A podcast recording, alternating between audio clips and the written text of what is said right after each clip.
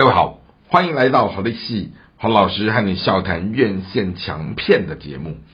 今天呢，我们的节目内容要来跟大家聊一个非常有创意的动作片。好，这个非常有创意的动作片的故事，它把两个看似不相干的东西，它结合成在一起的时候，然后造成主人翁开展出一个非常独特的叙事。那这部电影叫《记忆杀神》。好，它主要在讲的是一个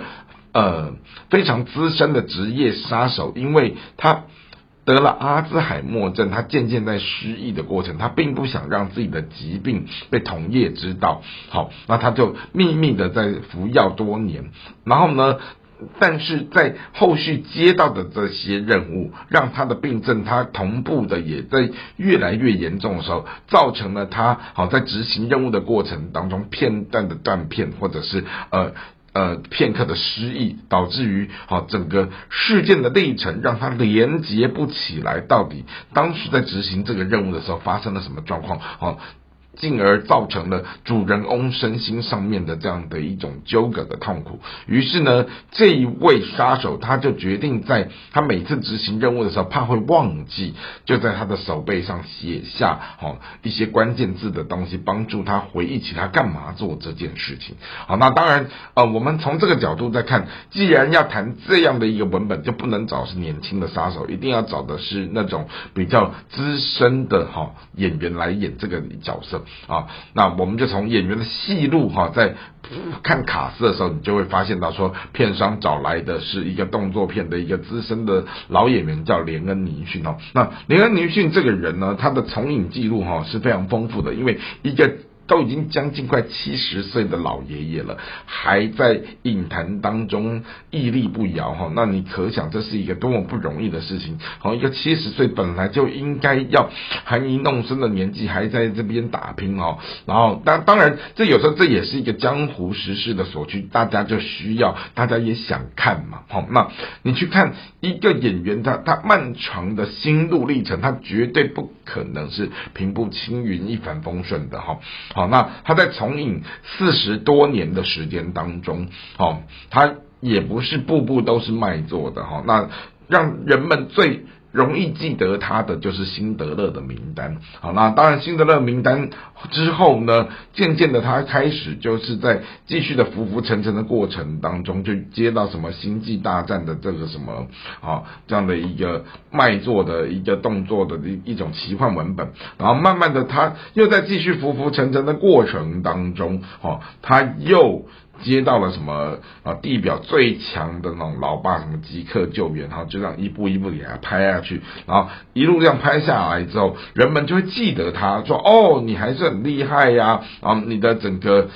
状态还是很棒的啊，好，然后你还是能够去。继续执行这样的一个所谓的呃体能上的这样的一个所谓的重影的考验哈，那当然这样的一个戏路慢慢的被整个趋势推到后面的时候，人们就会建立起说哦，原来只要要去找这种哦老当益壮的这种杀手或者是动作片男星的时候，那显然地表最强老爸连恩尼逊就是哦不二人选了。哦，那当然这样一路这样走下来之后呢，你就发现到说哦。他也蛮有趣的，是不管他这个作品这样子一路这样看下来是叫好或叫座，总之，哈，这个人他就还蛮神奇，是他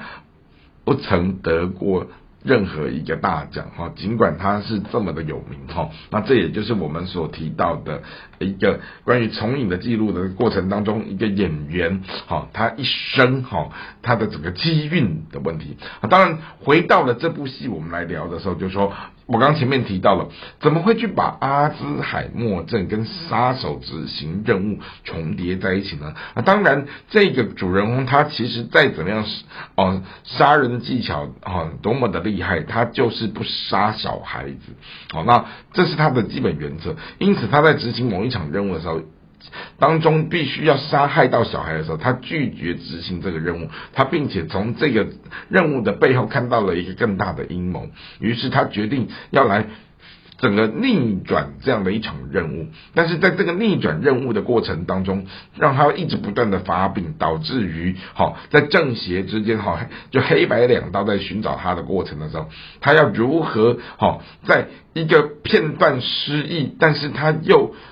呃，在一直不断的这样的一个往复自己的原本的那种超强的杀人能力跟呃那种失忆的无无助跟无能里面哈，他一直在拉扯他自己。好，那最后呢，哦，我们看到的是戏剧的情节是主人公他没有活到最后一刻，他还是在整个电影结束之前的也许十分钟他就挂掉了啊。但挂掉了以后，整个戏剧的收尾还是帮他收得很干净、很漂亮的好，那这也就是。一部作品，它用的是动作片结合了悬疑片的时候，它才以层层剥洋葱的方式，让我们去看到整个故事的这种错综复杂，好去看到这种黑吃黑，看到的是这个所谓的即或是白道哈正义的一方，他们一旦卡到了利益之间的关系的时候，很多事情好，它就是有模糊的地带，好，就是会让人觉得哦，他在。取舍所谓的对错的时候，他就没有一个正确的标准答案。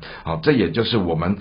从一个这样的动作悬疑爽片里面，它。仍旧有一些值得我们回到人心人性去探讨的议题。那当然，我刚刚前面也提到了，好，今天一个演员他漫长的心海，他绝对不可能步步都是平步青云的哈。那只是人家会亮出他光鲜亮丽的那一面，但是他闷的那一面，他苦的那一面，或者是他吃瘪的那一面，人们都没有机会看见。那只是这一位演员，哦，他这样的一个常青树。好，非常有趣哦，快七十岁了，然后